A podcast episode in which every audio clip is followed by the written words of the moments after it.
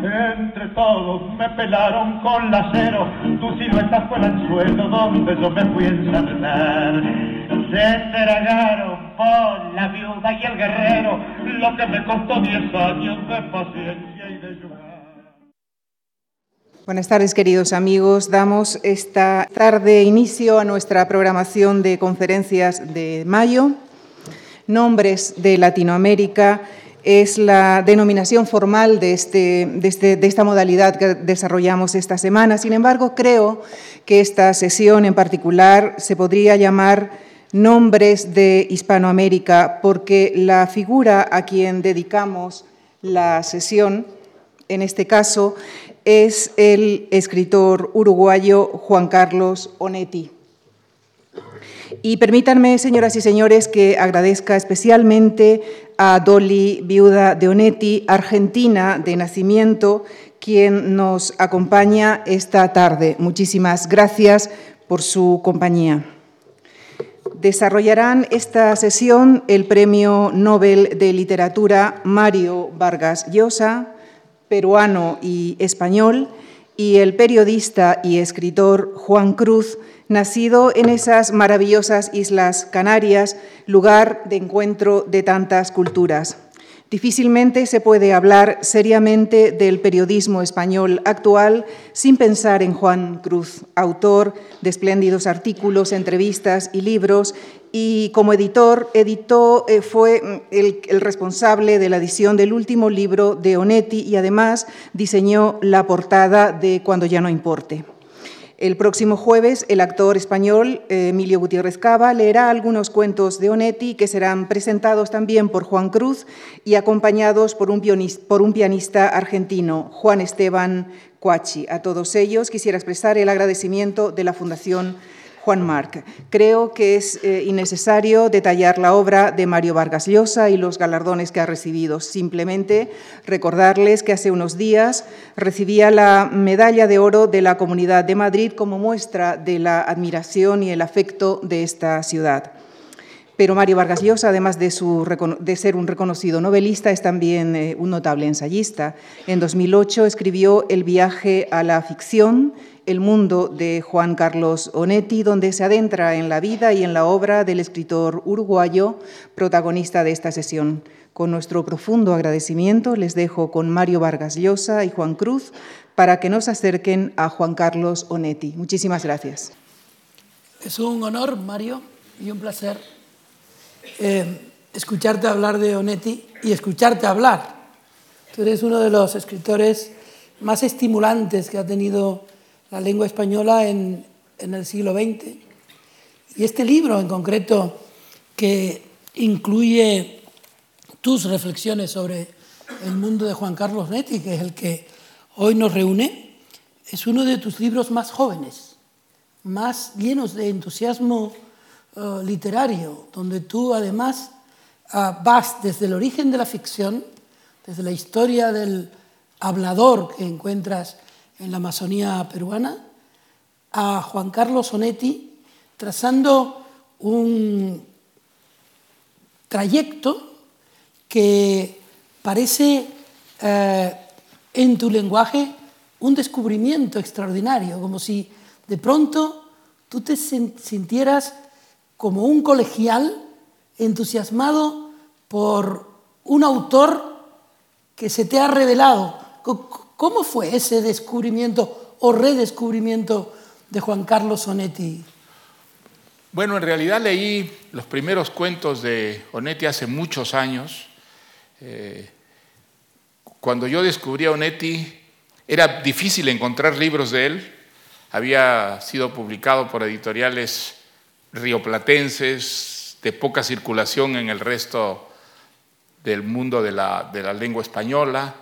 Eh, pero recuerdo que me impresionaron muchísimo esos cuentos y desde entonces busqué libros de eh, Onetti y realmente es un escritor que desde la primera lectura me, impresionó enormemente por muchas razones.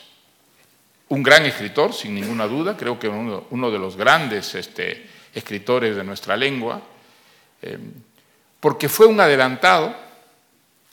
Eh, la primera novela de Onetti sale el año 39, cuando todavía en América Latina prevalecía una narrativa de tipo criollista, localista, indigenista, eh, una narrativa mucho más eh, arraigada en el campo que en la ciudad, con algunas excepciones, desde luego.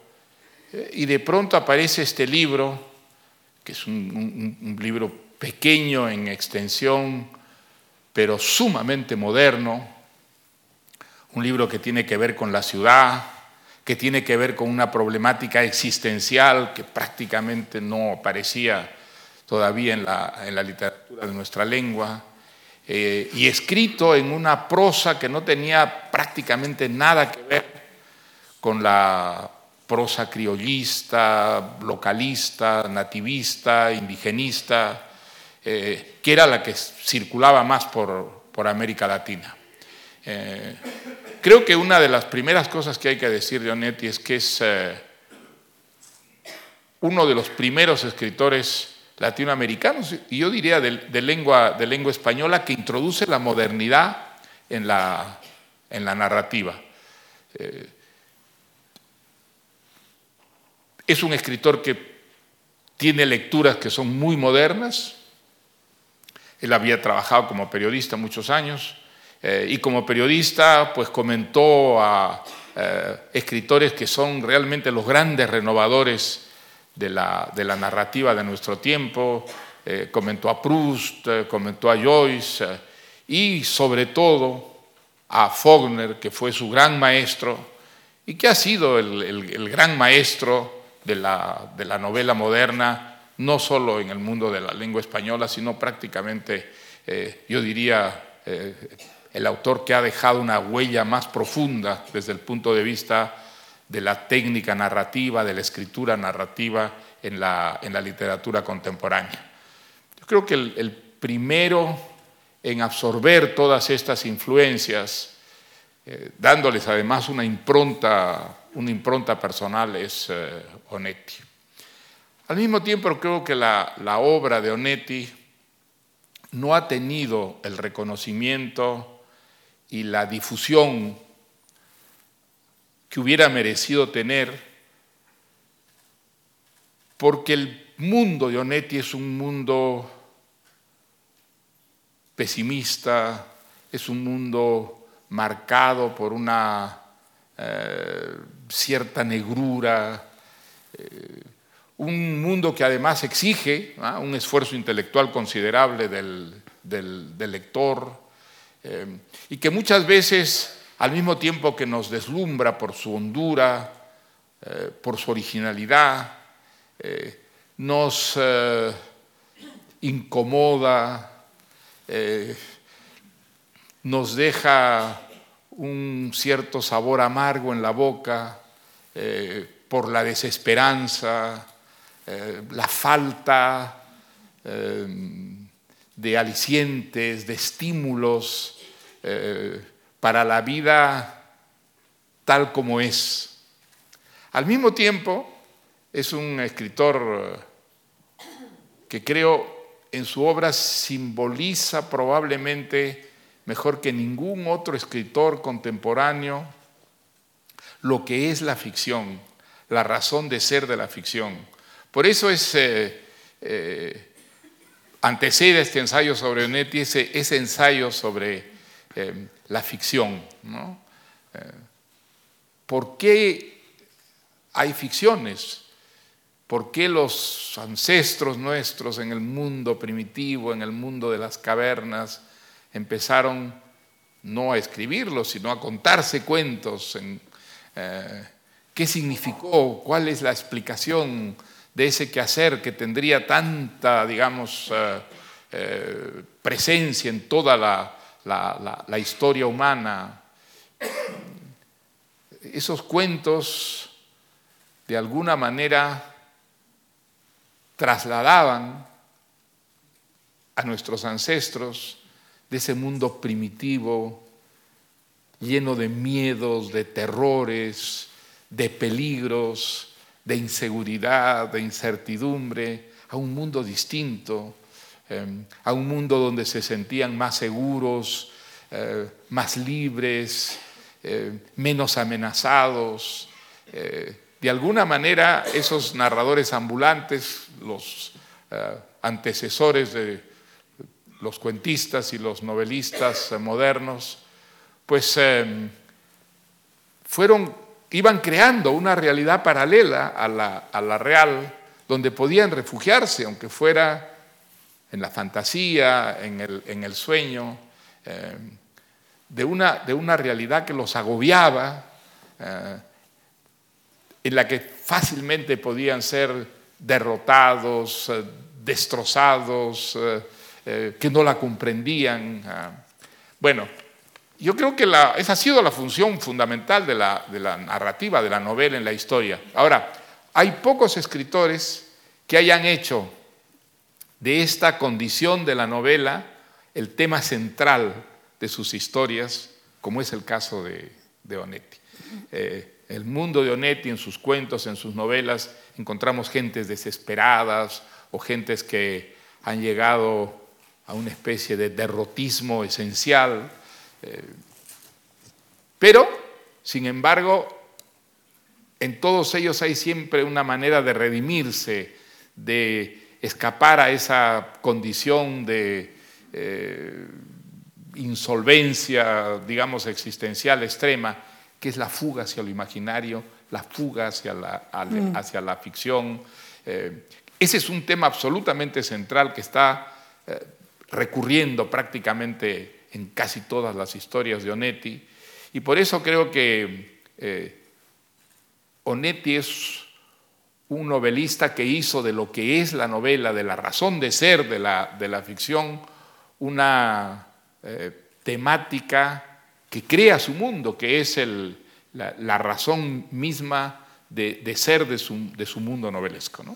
Tú, tú, trazas algunos paralelismos avant la lettre, porque probablemente Onetti no conocía a Mersault y no conocía al personaje de, del extranjero y desde Uruguay, desde el Cono Sur, estaba conectando con esa experiencia amarga del existencialismo exactamente, eh, europeo. Él ¿no? pudo, él no pudo leer libros que no se habían publicado todavía cuando él escribe El Pozo. Ah, y sin embargo, efectivamente, en libros como la primera, la primera novela de Camus o la primera novela de Sartre, hay un común denominador eh, psíquico, eh, filosófico, existencial con la obra de Onetti. Es uno de los primeros que percibe, ¿no es cierto?, un tipo de sensibilidad que luego pues, va a hacerse muy evidente, fundamentalmente gracias a los pensadores existencialistas franceses. ¿no? Eh, Ahora, lo que es muy interesante es que esto, esto ocurre sin que él tenga, digamos, un conocimiento directo de los, de los filósofos franceses cuando escribe sus primeros, sus primeros textos. Y creo que no es eh, injusto que se lo haya llamado un escritor existencialista, porque aunque no sea solo eso, también, también es eso, sin ninguna duda. Hay en, en tu libro algunas referencias a digamos, a ancestros literarios del propio Onetti. Eh, y tú desmientes la posibilidad de que lo hayan ah, influido, la influencia de Faulkner o Borges. No, la influencia yo creo que es indudable, pero, digamos, no es una influencia que le reste originalidad, ni muchísimo menos. ¿no? Lo, que, lo que yo creo es que no hay un escritor que sea eh, absolutamente original, que nazca de la nada. Eso es simplemente imposible. Todos los, eh, los escritores han recibido influencias y eso no es lo importante, lo importante es qué haces tú con las influencias que recibes. O te conviertes en un mero epígono. Hay los, los borgesitos, por ejemplo, ¿no es cierto? Eh, Borges es un tipo de escritor que tiene una personalidad tan clara que la, influencia suya puede ser devastadora, ¿no es verdad? Y acabar con la, originalidad del, discípulo. ¿no? Eh, no ese es el caso de Onetti. Onetti es un escritor al que escritores como Faulkner o como Celine es uno de los pocos, tal vez el único que yo conozca en América Latina, que descubre la genialidad de Céline y de alguna manera utiliza también la lección de Fibil de, Céline con mucho provecho a la hora de crear su, su mundo narrativo. Y desde luego la influencia de Faulkner es muy enorme, como la ha sido de todos los escritores realmente importantes, modernos de nuestra lengua, sobre todo de la generación de Onetti y la, generación inmediatamente posterior.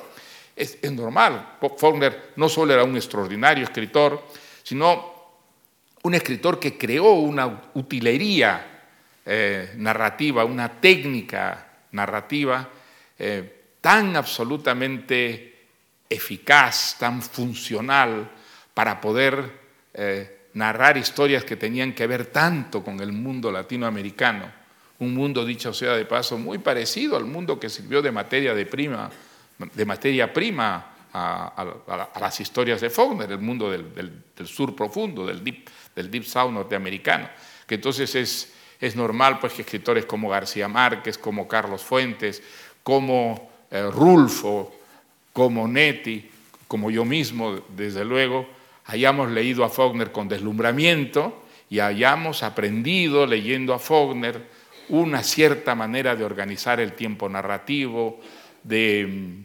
organizar los puntos de vista, eh, la invención de tiempo, que es algo tan importante en una, en una novela. Ahora, digamos, esa, esa, influencia en el caso de Onetti es una, es una influencia que él vuelve creativa, es una influencia que le, que le sirve muchísimo para descubrir el tipo de escritor que quiere ser y para contar buena parte de sus, eh, de sus historias. Al mismo tiempo que hay tanta cercanía, hay también distancias enormes, eh, tanto con, con Celine como con, con, Faulkner, eh, porque el mundo de Onetti es un mundo muy personal, es un mundo, digamos, que está lleno, está creado a partir de ciertos tics, de ciertas obsesiones, eh, de ciertas manías que tenían que ver con la personalidad tan curiosa, ¿no es verdad?, de, Onetti. Yo creo que él escribe, bueno, eh, una novela que es una de las obras maestras de nuestra lengua, sin ninguna duda, la que es este, La vida breve, ¿no? A mí, La vida breve, sí. Sí. sí la, vida, la vida breve Dicen que el, editor cuando vio esto dijo, sí, la vida breve, pero la novela larga, tiene muchas páginas. bueno, yo creo que esa es una de las grandes novelas modernas eh, sin más adjetivos. Una novela extraordinariamente original, maravillosamente bien escrita y sobre todo una novela de una complejidad, eh, de una riqueza inventiva en la que está maravillosamente bien sintetizado lo que es el mundo de Onetti. Hay una realidad objetiva, esa realidad en la que nosotros vivimos, y es una realidad de triunfadores y de derrotados. Y la única manera de triunfar en esta sociedad es eh, haciendo concesiones. Hacer concesiones es una expresión maldita en el mundo de, Onetti, porque hacer concesiones es venderse, venderse al poder, venderse a los poderes, corromperse, eh, sacrificar los principios, los valores por el interés y generalmente el interés más crudo y mezquino. Eh, y el que no hace estas cosas no triunfa y es un derrotado, que son la inmensa mayoría de los seres humanos, que se ven condenados a la frustración, a no poder materializar nunca sus anhelos, a tener que refugiarse eh, en el sexo, en el alcohol, eh, pero no tanto en busca de, placer, sino huyendo de, la, de, la, desesperación, buscando eh, una especie de sueño artificial para no enfrentar un mundo en el que solo hay fracaso, miseria, horror. Bueno. Ahora, junto a esto hay otro mundo que ha nacido de la necesidad de escapar a ese sentimiento de frustración existencial, ¿no es verdad? que puebla la realidad, digamos, real. Y esa es la realidad ficticia. Y en la vida breve nosotros vemos maravillosamente cómo de esa realidad real, impregnada de fracaso, de derrotas, de desesperanza, de angustia, de pronto brota esa realidad paralela, brota Santa María, ¿ah? que es el equivalente de Yocnapataufa County o de Macondo, ¿no es verdad?, en el mundo de Onetti, esa ciudad a la orilla de un río, el río de la, Plata, eh, que es una ciudad ficticia, es una ciudad de seres ficticios. Pero no es una ciudad irreal, aunque no tenga la misma consistencia que la realidad real, existe. Y existe a través de las palabras que la pueblan, a través de, a través de los personajes que tienen unas personalidades tan persuasivas que nosotros los hacemos existir porque creemos en ellos. Eh, y entonces en, este, en, esta, en, este, en esta historia hay una dialéctica entre estas dos realidades que es uno de los logros para mí mayores, deslumbrantes de la novela, como estos dos mundos que son claramente un mundo subordinado al otro, creado en el otro, en un momento dado comienzan a perder sus fronteras, los límites que los separan, y de pronto los personajes empiezan a saltar de un mundo al otro mundo, y ambos mundos terminan confundiéndose en una sola realidad hecha de verdad y mentira, de fantasía y objetividad, de desesperación y frustración y de ilusión y de esperanzas. Yo creo que el, el, mundo de la, de la vida breve nos muestra, por una parte, una historia que es conmovedora, trágica, con momentos verdaderamente horripilantes, y al mismo tiempo, por debajo de todo eso nos va mostrando qué cosa es la ficción, la función de la ficción en la vida, cómo la vida, cómo la, la vida sería realmente invivible si nosotros no hubiéramos encontrado ese mecanismo para sacarle la vuelta a la vida real y junto a ella producir esa vida paralela, que es la vida de la ficción, que de alguna manera es una tabla de salvación eh, cuando nos sentimos tan desesperados y desquiciados como los personajes de Onetti.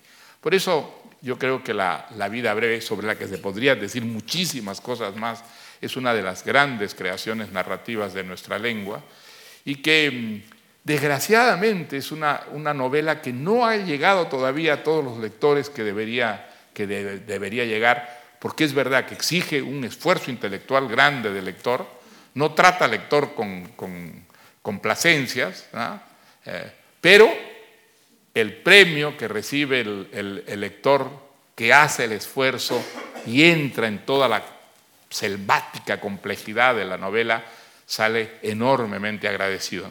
Ahora, tú pones de manifiesto que Onetti muchas veces arremete contra, contra el lector, le, dice de todo, ¿no? Igual que, yo, Yo lo, yo lo llamo a eso, no sé si es exactamente lo que conviene llamarlo, pero yo lo llamo el estilo crapuloso. Exactamente. Porque es una de las originalidades de Onetti, ¿no? es los narradores de Onetti, que son generalmente un narrador personaje, son narradores que insultan a los propios personajes. No solo los describen, no solo los presentan, aquí no hay nada de objetividad flobertiana en absoluto. El narrador está presente permanentemente en la, en la historia, a menudo la, protagoniza y es implacable a la hora de mostrarnos, describirnos a los otros personajes, eh, a los que constantemente está ridiculizando, insultando, eh, y a través de eso va creando un tipo de atmósfera, que es una atmósfera tan típica, tan representativa de lo que es Sonetti, donde, donde los seres humanos dejan de ser respetables, Los seres humanos dejan, de ser eh, eh, confiables, eh, son seres en los que lo peor de ellos aparece siempre, rápidamente. Ahora, a pesar de ello, como pasa por ejemplo en las novelas de, de Céline, los personajes de Céline son repelentes, son mezquinos, están llenos de prejuicios, son racistas, eh, su visión es pequeñita, menuda. Eh, son personajes con los que no quisiéramos tener relación en el mundo real y sin embargo nos fascinan, nos deslumbran, porque en esas caricaturas hay una verdad que aparece y que de alguna manera nos concierne y que de alguna manera está también en nosotros, también hay una cierta verdad que se expresa en esa mugre, en esa ignominia. Bueno, eso pasa con Onetti. Los personajes de Onetti rara vez son estimulantes, generalmente son deprimentes. Y sin embargo, hay en ellos una verdad, una cierta verdad. No creo que esa sea toda la verdad del ser humano, pero hay una cierta verdad que se expresa y que generalmente en la vida real nosotros no queremos ver para que la vida sea vivible. Si no, la vida se vuelve invivible si nosotros sostenemos que todo en la vida es malo, negro, asqueroso, repugnante, ¿no? pues la vida sería absolutamente invivible. Pero hay algunos escritores, y por eso lo llamamos los malditos, que se empeñan en mostrarnos y arrojarnos como si fuera un proyectil a la cara una verdad que nosotros tenemos escondida. La condición humana también es eso, no puede ser no solo eso, desde luego, pero también es eso. Y entonces, creo que ese, ese atractivo un poco satánico que tienen los, personajes de Onetti eh, es porque nos muestran a ese pequeño monstruo que tenemos nosotros escondidos en nuestra propia condición y que en las novelas de Onetti, en los cuentos de Onetti, aparecen siempre como protagonistas de las historias. Y, esa, digamos, mm, espada que entra en, el alma humana, parece que muchas veces lo que trata es de retratar la maldad que tenemos dentro. La maldad. Yo creo que esa es una palabra clave en el mundo de Onetti. Bueno, yo creo que Onetti ha escrito un cuento que es probablemente la mejor descripción de lo que es el mal. Me refiero al, infierno tan temido. Es, una obra maestra absoluta, de pocas páginas, ah, que yo compararía con los mejores cuentos que se han escrito en la, historia, con Una rosa para Emily de, Faulkner, con Clon Ubar Orbis Tercius de, Borges, eh, con una vuelta de tuerca de Henry James, es decir, con los cuentos más extraordinarios que se han escrito. ¿Cómo lo consiguió? Eh, fue consciente él de que contando esa historia atroz, por supuesto, estaba describiendo algo terrible que forma parte también de la, de la realidad humana. Eh, ¿Qué cosa es el mal? Bueno, hay una definición religiosa del mal, ¿no es cierto? El, pecado original dejó en nosotros un sedimento y ese sedimento es el mal, las maldades, las crueldades, las brutalidades de que somos capaces los seres humanos. Pero hay también una, descripción, digamos, eh, laica, no, no, religiosa, no teológica del mal. ¿no? Eh, Bataille eh, escribió un libro maravilloso sobre eso que se llama La literatura y el mal, y él decía, la litera, el mal para que la vida sea posible, el mal lo hemos tenido que reprimir, pero no hemos acabado con él. El mal forma parte de nuestra condición, está en nosotros. Y, uno de los vehículos a través de los cuales ese mal que pugna por expresarse es la literatura, y la literatura expresa. Bueno, parece que, estuviera, parece que hubiera escrito ese ensayo extraordinario pensando en Onetti y pensando en eh, eh, el infierno tan temido. Yo no sé cuántos de ustedes han leído ese, ese cuento, pero si no lo han leído, deben precipitarse a leerlo, porque es, es una de las grandes hazañas literarias de, de nuestro tiempo. Es una historia muy simple y al mismo tiempo aterradora. Es la historia de un mediocre periodista, de un mediocre periódico, de la mediocre ciudad de, Santa María, que escribe crónicas sobre, sobre carreras de caballos, en un lenguaje muy guachafo, diríamos los peruanos, muy, muy cursilón, eh, que se casa con una actriz 20 años menor que él, que lo engaña una vez en una gira que hace y le confiesa su engaño y entonces él se separa de ella y la echa. Y entonces el cuento empieza mucho después de ocurrido todo esto. Cuando esa actriz despechada por haber sido maltratada y abandonada por este marido al que confiesa haberlo engañado una vez, toma su venganza. Y el cuento comienza cuando este periodista recibe por primera vez, una noche que está terminando una crónica, un sobre en el que hay una foto tomada en Bahía, con una nota que le envía su ex mujer que dice recuerdos de Bahía. No se ve, no se ve, no se sabe qué cosa hay en esta, en esta fotografía. Es un dato escondido, muy eficiente para turbar al lector e incitar la, curiosidad. Y empieza a recibir más fotografías de distintas ciudades y poco a poco vamos descubriendo y vamos en realidad nosotros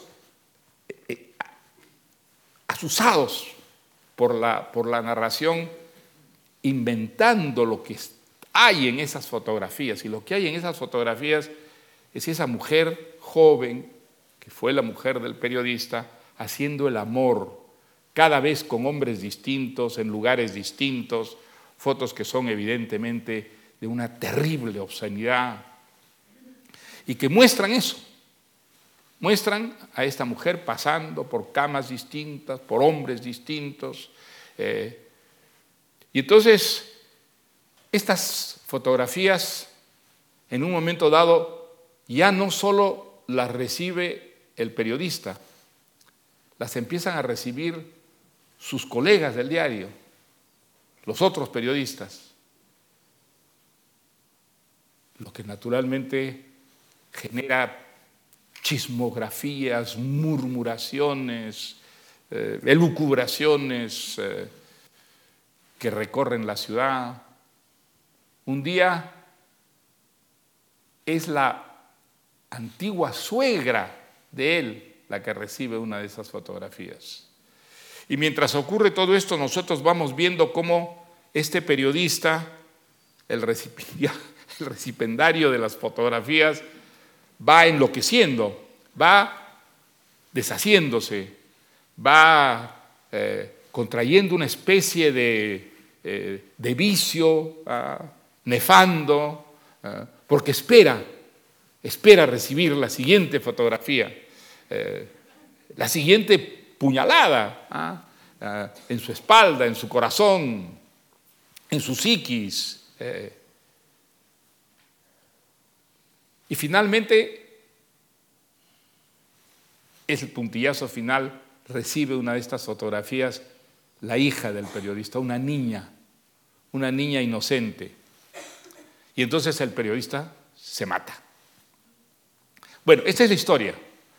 La historia es simple, pero esa historia está contada de una manera que poco a poco lo que va surgiendo realmente de este, este esta idea de la venganza que concibe este, este personaje femenino, es el mal, la idea del mal. ¿Cómo se puede ser tan cruel? Nos preguntamos, ¿no? ¿Cómo se puede llegar a esa especie de sadomasoquismo lo que representa para poder vengarse de ese modo, vivir esas experiencias tan horribles de tener que acostarse cada vez con hombres cada vez eh, diferentes, a los que además esta mujer tiene que convencer, valiéndose de qué, de que acepten formar parte de ese espectáculo, que son esas acostadas, porque son espectáculos, que son fotografiados, que la única razón de ser es producir las fotografías que van a llegar y destruir y matar a ese individuo. Al final no es esa actriz, no es ese periodista lo que campea, lo que cubre todo el cuento, eh, lo que nos abruma con su fuerza tremebunda, sino la maldad. Eso es la maldad. Allí está lo que nosotros entendemos por crueldad, maldad humana. Ahí la tenemos viva, coleando, la vemos operando y vemos los estragos que causan la realidad. Es un cuento de muy pocas páginas, es un cuento, pero de una dimensión, digamos, dostoyevskiana, en, respecto a la moral, respecto a lo que es la, exploración de, los, de, los, fondos humanos y sobre todo una, una mostración ¿no? Eh, narrativa de, lo que es el mal, de algo que forma parte eh, y que nosotros difícilmente acabamos de, comprobar que es el mal. Bueno, es un, digamos, algo que ronda mucho en las historias de Onetti, pero creo que en ese cuento él consiguió, digamos, fundir en una, en una historia que es profundamente conmovedora, eh, una cierta visión de esa dimensión eh, inexplicable, pero eh, inequívoca del ser humano, que es la maldad que también nos habita. ¿no? Tú dices, por cierto, ese cuento lo va a decir aquí el jueves Emilio Gutiérrez Cava. Dura 24 minutos. Y tú has logrado ya sobrecogernos con respecto a su, a su bueno, historia. Se van a sentir más sobrecogidos cuando lo oigan leer. Eh, realmente es un, es un cuento que es, porque más está extraordinariamente escrito. Está escrito de tal manera que no parece escrito, que es el máximo, digamos, eh, logro, la máxima hazaña que puede conseguir un escritor, que la historia no parezca escrita, que la, la historia parezca autosegregada, que la historia parezca puramente vivida, ¿ah? no, no, no escrita. Eh, no falta una palabra, no sobra una palabra, todo lo que está en, el, relato es absolutamente indispensable, necesario para que eh, la historia se muerda la cola, acabe siendo redonda, perfecta, compacta, persuasiva. Yo creo que es uno de los textos literarios más conmovedores, más impresionantes que yo he leído.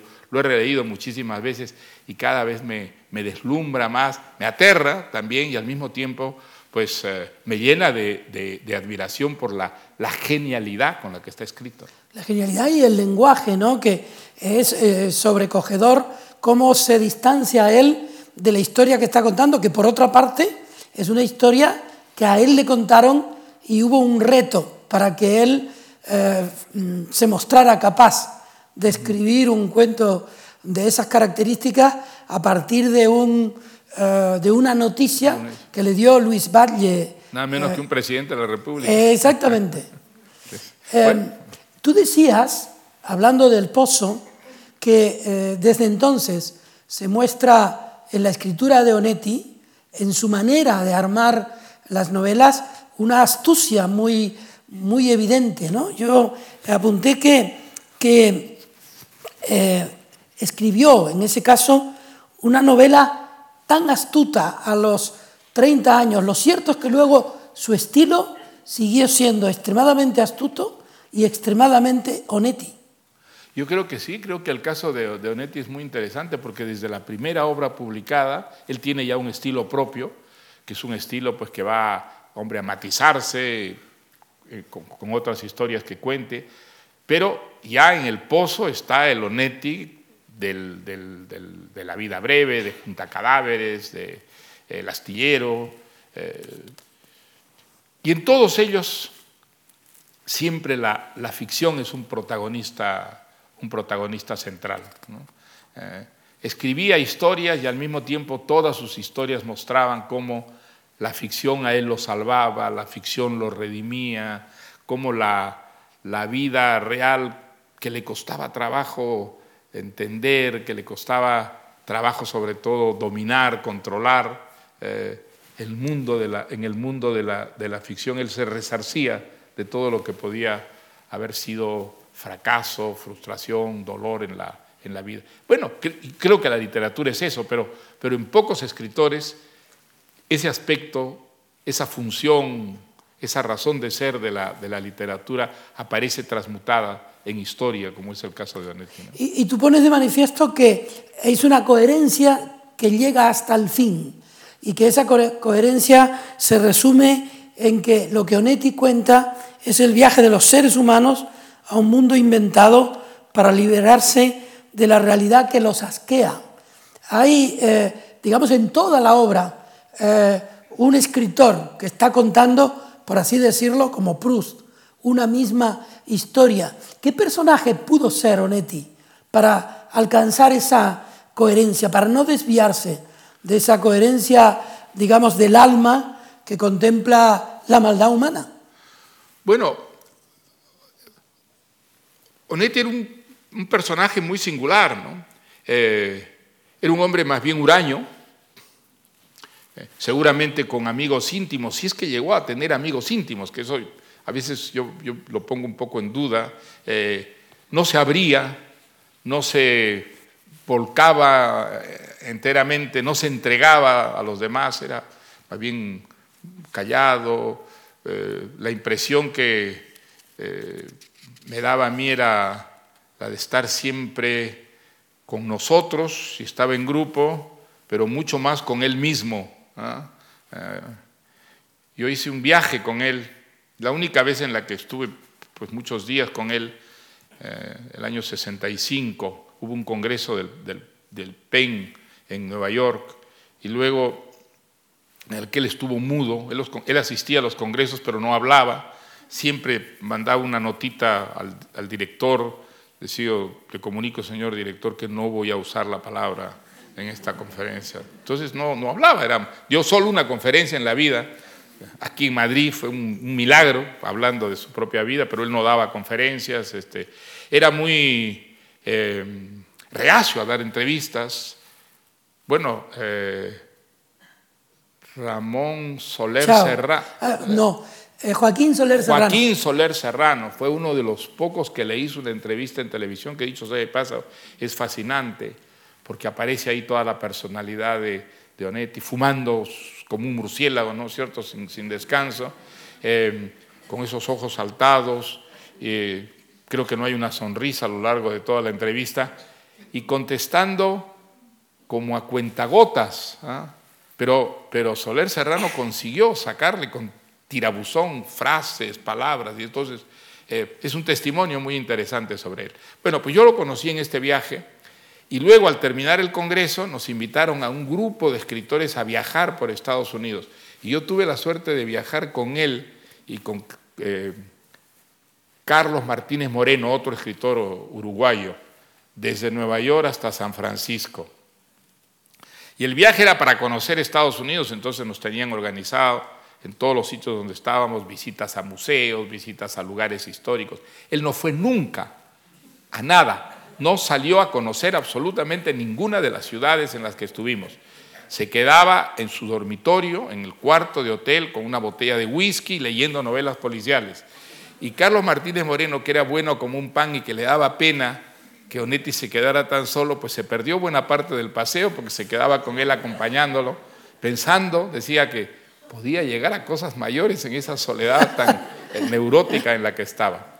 Y nunca olvidaré que en San Francisco era la, era la época de los hippies, era la época de los poetas beatniks. Fuimos a, a City Light Books, a la, a la librería de Ferlinghetti. Y estaba también, ¿qué poeta estaba allí? Ginsberg. Ginsberg, Alan Ginsberg estaba allí. Y entonces... Y José Miguel Oviedo. Ellos no, José Miguel no. ¿No?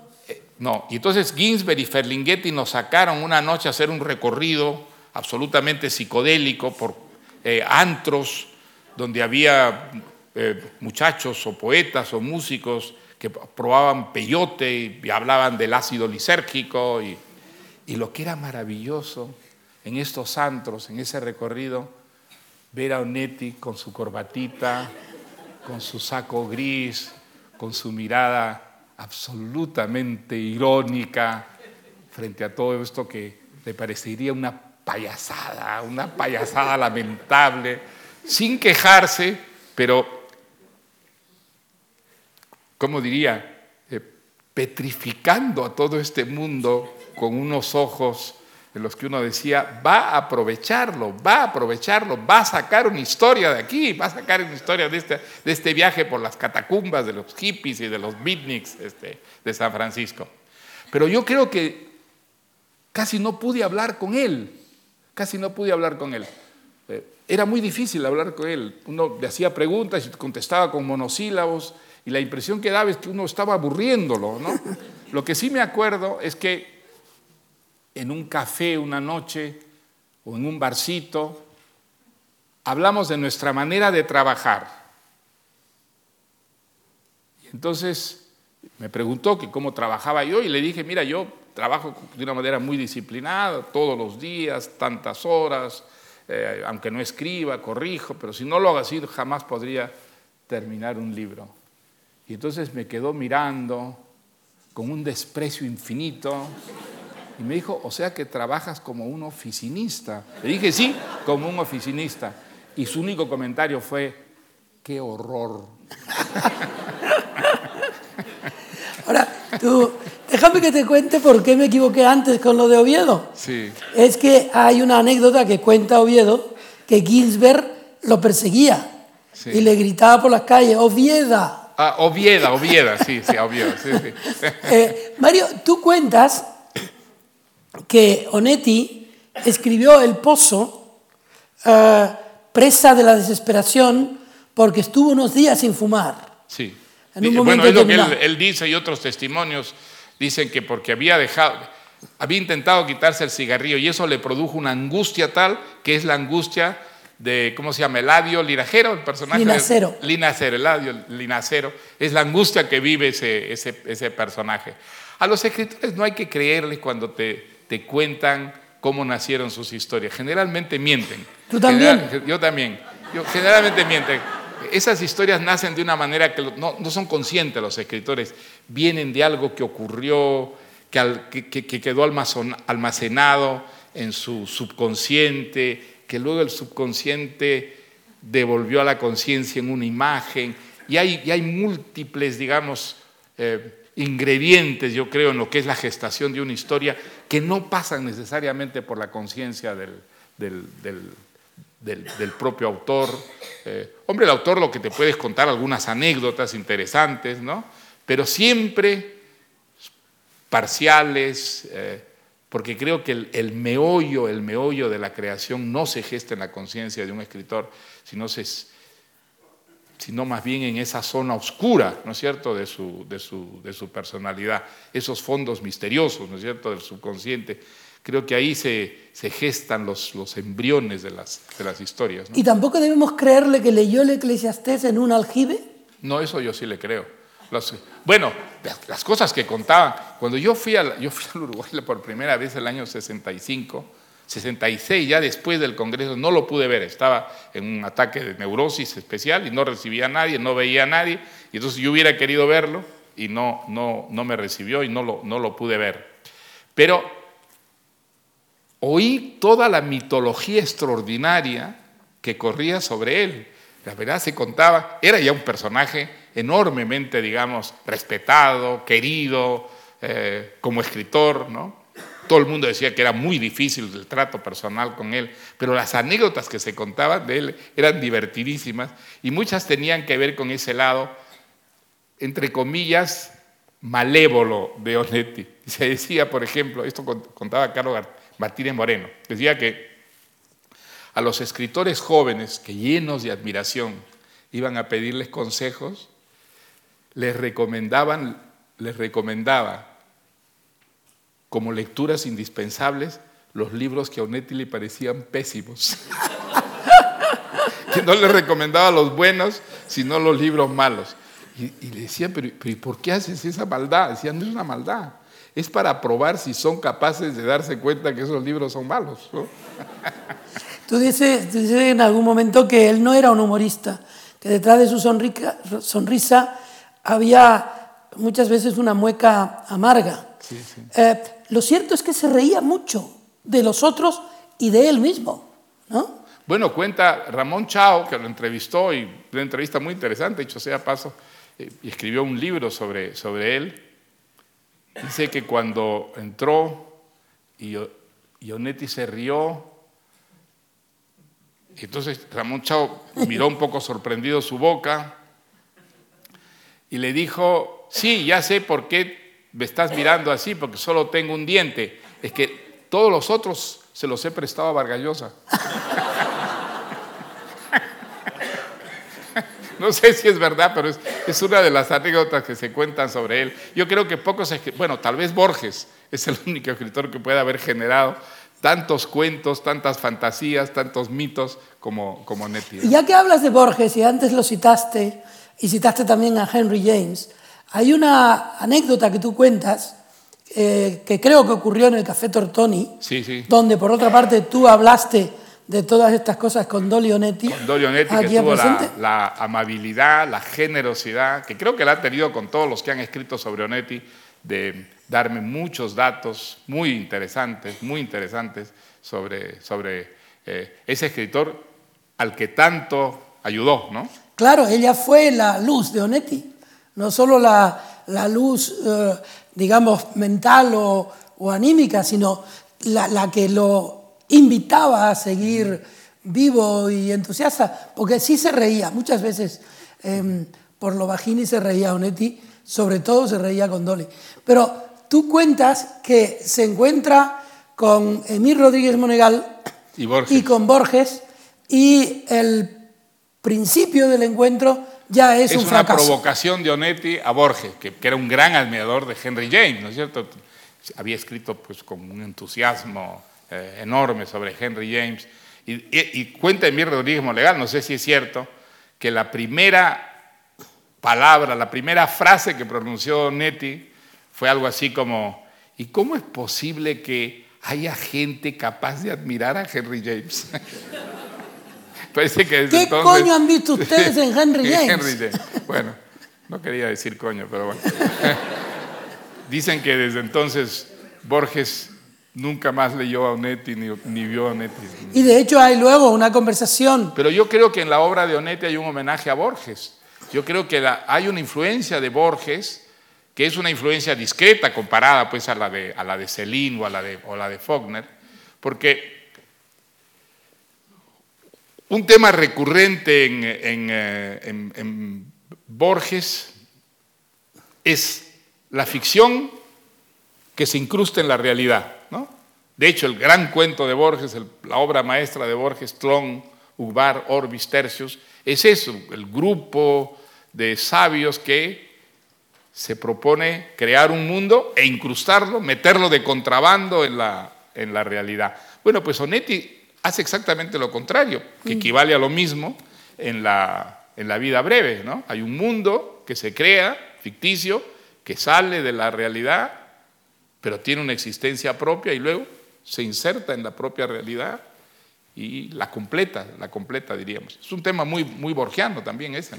Tú uh, citas algo que contradice un poquito eh, esta lucha uh, sorda uh, que se basa en el, en el lenguaje, ¿no? es en el lenguaje nebuloso de todos los personajes y de todos los espacios de Onetti, cuando de pronto en 1936 va a alistarse eh, para ser miembro de, las brigadas, internacionales. ¿Cómo interpretas tú esa misteriosa decisión de luchar? Hombre, yo no creo que era tan misteriosa. Digamos, la, la república, la idea de la república amenazada por el fascismo en América Latina tiene un enorme efecto, ¿no? Tiene un enorme efecto.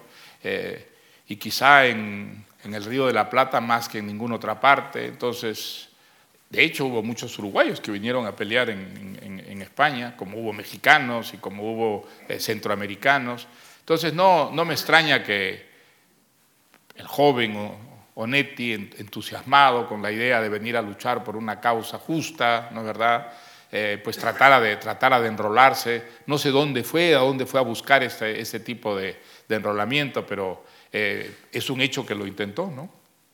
Tú dices, en algún momento, o recoges, no me acuerdo muy bien, eh, el concepto que define la obra, o, más bien la característica de los personajes. Él crea, dices tú, el indiferente moral, el hombre que al que le da igual una cosa que otra porque habita acosado por, por, la maldad. Dices también que la suya es una diatriba contra el ser inauténtico, es decir, que hay el indiferente, pero también el que busca cierta autenticidad en la gente. Bueno, digamos, el, el indiferente es el hombre que ha llegado a la, a la convicción de que no se puede ganar esa guerra y que por lo tanto no tiene sentido entablarla. ¿no? Eh,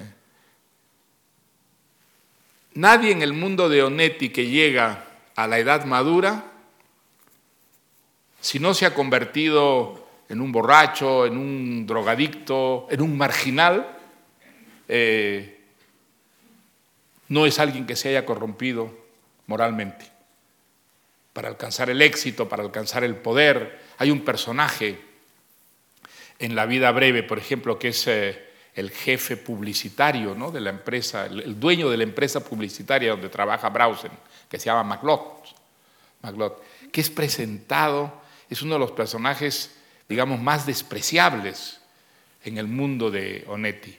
Eh, ¿Por qué lo es? No es porque sea poderoso, sino que para ser poderoso ha tenido, digamos, que valerse de las peores armas, ha tenido que hacer todas las concesiones, es decir, renunciar a todos los valores.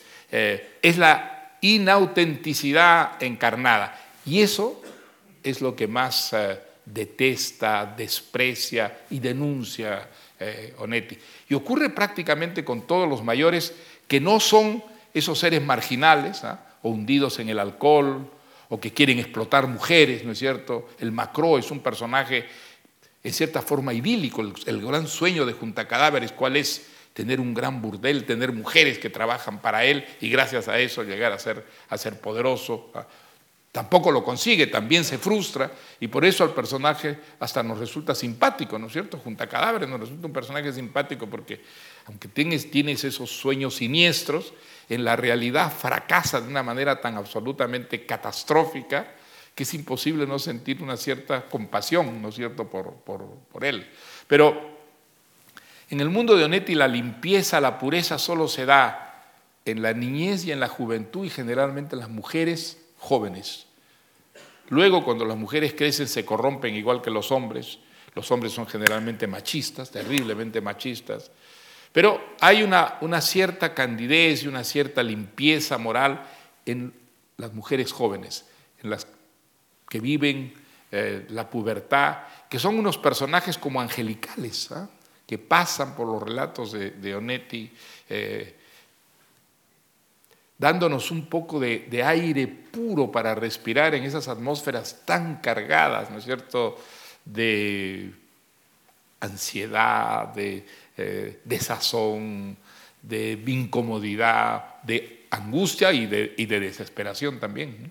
Tú, a, lo largo de, este hermosísimo libro, que ya digo es como una, carta de batalla por, por Juan Carlos Onetti, em, narras algunos cuentos que te parecen significativos de, esa descripción de la, de la maldad, pero también del escepticismo, del pesimismo, los cuentos sarcásticos e inteligentes y desesperados, lúcidos y misóginos en, algún caso. Y pones como ejemplo, igual que de la maldad pura o impura, has puesto el infierno tan temido, pones Bienvenido Bob. Ah, sí. Eh, la, es otra obra maestra, ¿no? Que tú dices ahí que, es, que, que representa la visión del mundo de Onetti, ¿no? pesimista y sarcástico, inteligente, desesperado, lúcido y misógino. ¿Quién era Bob? Bob era un muchacho que parecía tenerlo todo, ¿es verdad? Era guapo, era sano, era atlético, era inteligente, iba a ser un triunfador en la vida. Y el cuento nos lo presenta Bob cuando ha fracasado en todo, cuando es una ruina humana, cuando se ha convertido no solamente en un desastre desde el punto de vista social, eh, sino que además está hundido en, la, en, la, desesperación eh, y dispuesto a todas las corrupciones. Entonces hay en ese título tan absolutamente irónico, ¿no? Bienvenido Bob, bienvenido a qué? Bienvenido al, mundo de los seres adultos, es decir, al mundo de los fracasados, al mundo de los corrompidos, al mundo de los que hacen concesiones. ¿no? Es un cuento también terrible. Ahora, hay sin embargo un relato de Onetti que es muy distinto a todo el resto y que es un relato de humor. Jacob. Es Jacob y el otro, ¿no? o Jacob y el, y el, otro, que es un cuento de humor, es un cuento muy distinto, que realmente es, eh, eh, parece escrito por otra persona, no parece, escrito, no parece escrito por él mismo, donde hay mucho humor y donde hay una especie de satisfacción con la vida, algo que muy rara vez encuentras tú en los textos de, en los textos de Onetti. Hay una cosa de satisfacción, es una, una pareja de pícaros, ¿no es verdad? Eh, y con un final muy sorpresivo, sorprendente. Es un, cuento donde hay mucho humor, efectivamente, y que está escrito en una vena que no es la, no es la suya, es la vena de la, de la picaresca, ¿no es verdad? Este, o sea que, digamos, tampoco era tan absolutamente rígido, ¿no? Había en él variantes, hay, hay variedades, dentro de una, eso sí, dentro de una eh, unidad que al final termina prevaleciendo. Y dentro siempre hay un secreto. Dentro de su estilo, dices tú, siempre hay un secreto. Bueno, no lo digo yo, yo cito un trabajo de una profesora norteamericana que es magnífico, es uno de los Lucien Mercier. Eso es, eso es. Ah, es la de Lucien Mercier, del francés más bien. Sí, es, una, es un ensayo muy inteligente donde dicen todos los cuentos de Onetti, en todos los relatos de Onetti hay siempre algo que está ocultado. ¿no? Esa famosa el famoso dato escondido que aparece pues, en, la, novela desde el, principio del género novelesco. ¿no? Eh, no se puede contar todo. Hay algo que se debe suprimir. Y en esas supresiones está muchas veces el gran éxito de una narración, ¿no es verdad? Eh, en eso, pues Faulkner es un genio absoluto. Él suprime, un dato, lo descoloca el dato, te revela primero las consecuencias de un hecho y solo muchísimo después el hecho.